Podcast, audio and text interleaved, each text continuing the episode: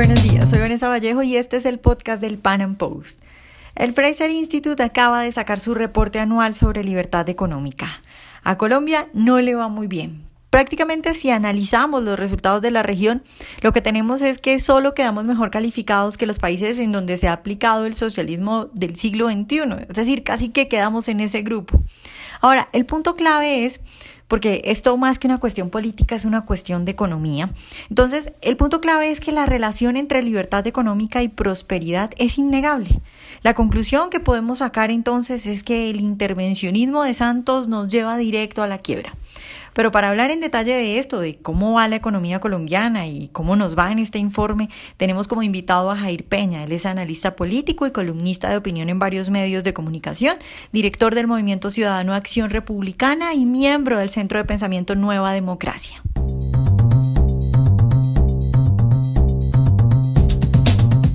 Jair, buenos días y muchas gracias por estar hoy con nosotros. Buenos días, Vanessa. Bueno, Jair, yo quiero empezar preguntándote, el Fraser Institute acaba de sacar un nuevo informe sobre libertad económica mundial. ¿Cómo le va a Colombia en ese nuevo informe? Pues la verdad, Vanessa, es que, como dicen los estudiantes universitarios, nos rajamos. Eh, Colombia ocupa el puesto 112 en el ranking. Eh, hay que tener en cuenta que son eh, apenas 159 países los que pues los que toman en cuenta esta medición. Eh, obviamente, pues estamos eh, por encima de Venezuela, por encima de Ecuador, por encima de Bolivia y por encima de Cuba, que son los países que hacen parte del socialismo del siglo XXI, pero eh, estamos, estamos muy cerca de Argentina y, y bueno, pues Argentina es un país con una tradición intervencionista pues bastante, bastante extensa, ¿no? y pues nos va muy mal, la verdad es que nos va muy mal, comparado además con el año 1980 y 1990, en los que el mismo informe nos ubicaba en el puesto 69 y 68 respectivamente. Eh, Jair, ¿en qué, ¿en qué se traduce eso? Porque mucha gente dirá, bueno, pero pues ¿y qué es eso de libertad económica y, y para qué funciona y por qué es malo que no seamos tan libres? Bueno, hay que tener en cuenta que esta es una medición compleja, ellos toman en cuenta diversos factores, entre ellos el tamaño del gobierno, eh, la independencia del sistema judicial, los derechos de propiedad, la estabilidad de la moneda, los tratados interna internacionales, las regulaciones y demás. Eh, es importante la libertad económica porque en un país con libertad económica hay mayor dinamismo empresarial, eh, hay menos impuestos, hay menos pobreza, esto eh, pues lo dicen otras mediciones, por ejemplo, pues para, para colocarte un ejemplo, los primeros países son Hong Kong, Singapur, Nueva Zelanda y, y Suiza, son los primeros países en, en esta medición. Colombia, de nuevo, está en el puesto 112. Por ejemplo, el PIB per cápita de Hong Kong es de 43.681 dólares mientras que el PIB per cápita de Colombia es de 5.805 dólares. Entonces vemos que hay una relación entre mayor libertad económica, mayor prosperidad, menor libertad económica, más pobreza. Jair, ¿el ministro Cárdenas se equivoca o qué le pasa? Porque cuando uno escucha a Cárdenas hablar, dice que todo va a mejorar, incluso dice, bueno, sí, en algunas cosas estamos mal, pero en otras cosas estamos bien. Eh, ¿A qué país le habla el ministro Cárdenas o, qué le pasa? ¿Cuál es? Porque vemos resultados diferentes cuando analizamos estudios como estos. Mauricio Cárdenas le habla al Ejecutivo. Mauricio Cárdenas no le está hablando a la nación, le está hablando al gobierno. Las únicas cuentas que van bien en el país son las cuentas de Juan Manuel Santos y las cuentas de Mauricio Cárdenas. En realidad, el país viene desacelerándose en materia económica. Este año, a duras penas, estamos creciendo al 1.1%. Él dice que la pobreza se ha disminuido. Eh, esto, pues, desde que, se, desde que el DANE dice que una persona que trabaje una hora eh, a la semana es un empleado es obvio, digamos que manipulando las cifras se puede llegar a la conclusión de que todos estamos muy bien en Colombia y de que todos somos millonarios, pero en realidad las cosas van muy mal en el país eh, y yo creo que, que más que hablarle a Colombia le habla a, a Alicia en el País de las Maravillas. Ahora la otra pregunta sería, ¿Tú crees que lo que estamos viendo, es decir, la realidad económica, da para decir que las cosas van a mejorar? Porque esa es la otra teoría que se maneja. Santos, por ejemplo, ha dicho, no, es que estamos en recesión, pero ya estamos, eh, ya vamos a empezar a crecer. ¿Crees que hay forma de apostarle y decir que Colombia ya va a empezar a crecer y va a empezar a mejorar la situación? No, de ninguna manera. El país no va a crecer mientras siga teniendo unas cargas tributarias tan altas la reforma, esta última reforma tributaria golpeó a la clase baja, a la clase media y a la clase alta, nos golpeó a todos por igual. Mira, los empresarios en Colombia tienen que pagar más o menos el 70% de sus utilidades en impuestos y las personas, los ciudadanos de a pie, tienen que pagar más o menos el 38% de sus ingresos en impuestos. La gente está mal, hay que salirse de, los de la 72, del Centro eh, Internacional de Negocios y salirse del Ministerio de Hacienda y ver la realidad económica, ver cómo está la gente para darse cuenta que las cosas no están bien. Eh, hay un déficit fiscal mayor a 30 billones de pesos. Eh, las cosas están muy mal, sanear esto llevará tiempo.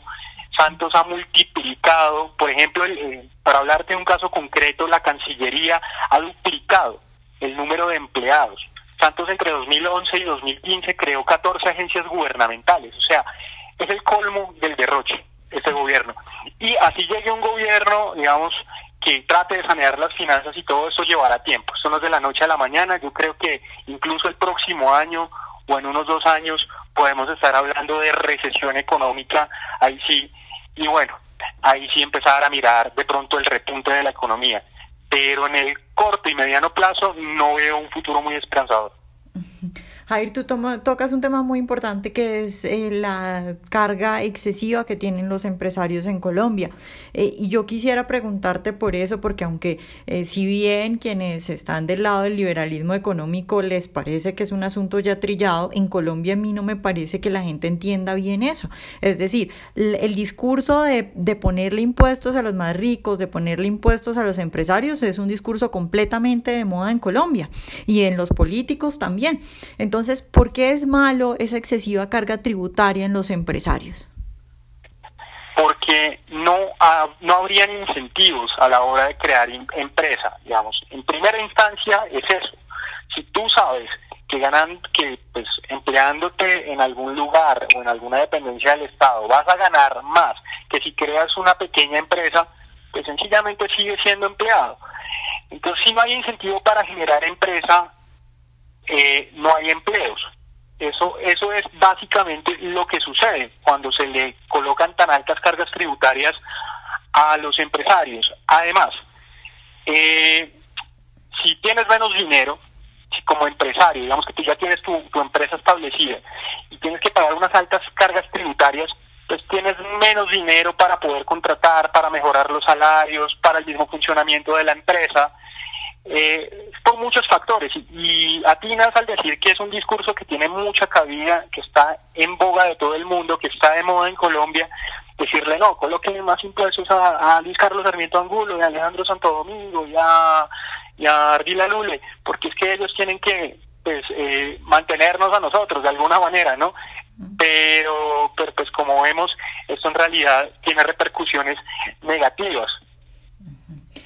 Jair, eh, Quisiera preguntarte un poco por el gobierno de Santos. Eh, hay gente que se burla cuando uno dice es que Santos es tercera vía, es que Santos es intervencionismo. La gente dice, pero ¿cómo se le ocurre? ¿Qué tan intervencionista eh, crees tú que ha sido el gobierno de Juan Manuel Santos? En una escala de 1 a 10, yo diría que un 8. Él mantiene algo de mercado, pero no es un auténtico libre mercado. Acá hay mucho intervencionismo, hay mucha regulación a la hora en que tú vas a crear una empresa, te demoras más de nueve días haciéndolo. Además, desde, desde la primera vez que llegas a la Cámara de Comercio tienes que pagar un, impuesto para, para, para registrar tu empresa. Entonces, pues ha sido muy, muy, muy intervencionista. Mm, hay que ver más, y asistencialista además, ¿no? Hay que ver que ahora los guerrilleros desmovilizados van a tener un sueldo eh, o una asistencia de dos millones de pesos, que ya eso lo aprobó la, la Corte Constitucional. ¿En qué consiste la tercera vía? La tercera vía son alianzas público-privadas, ¿no? Es un amiguismo, eso, eso lo denunció de hecho Álvaro Gómez Hurtado, que él hablaba del régimen. El régimen es ese amiguismo, no solo en, lo público, sino también entre el sector público y el sector privado. Entonces, los, los grandes empresarios tienen lobistas que trabajan con los senadores, con los ministros y demás para que los beneficien a ellos. Entonces, ser pro mercado no necesariamente significa ser pro, pro empresa. Pero, pero yo diría que ha sido, en síntesis, muy, muy, muy intervencionista. Finalmente, Jair, yo quisiera preguntarte, y es algo que se discute mucho en el país y en la calle, y es, ¿Colombia tiene el riesgo de llegar a ser como Venezuela? Absolutamente, claro. Estamos, estamos a puertas de eso, no solo por, no solo digamos, eh, por este énfasis que hemos hecho en lo económico y que muchos ya hemos tratado, sino porque realmente la institucionalidad se ha perdido. La democracia no se respeta. El plebiscito del 2 de octubre es el mejor ejemplo. El 24 de noviembre Juan Manuel Santos estaba firmando el mismo viejo acuerdo con un nuevo texto en compañía de Timochenko. Eh, ahora los guerrilleros van a tener curules aseguradas, la gente vote o no vote por ellos, ellos ya tienen cinco curules en Senado, cinco curules en Cámara, tienen jurisdicciones especiales y demás. Claro que es un riesgo que lleguemos al, al, al, a la misma situación de Venezuela, con un agravante, que Venezuela es un país con menos habitantes y que tiene la reserva de petróleo más grande del mundo. Con una buena gestión yo diría que Venezuela en, en un lapso de unos 15 o 20 años puede salir de la crisis. Colombia no. Entonces, claro que podemos llegar a ese estado de cosas.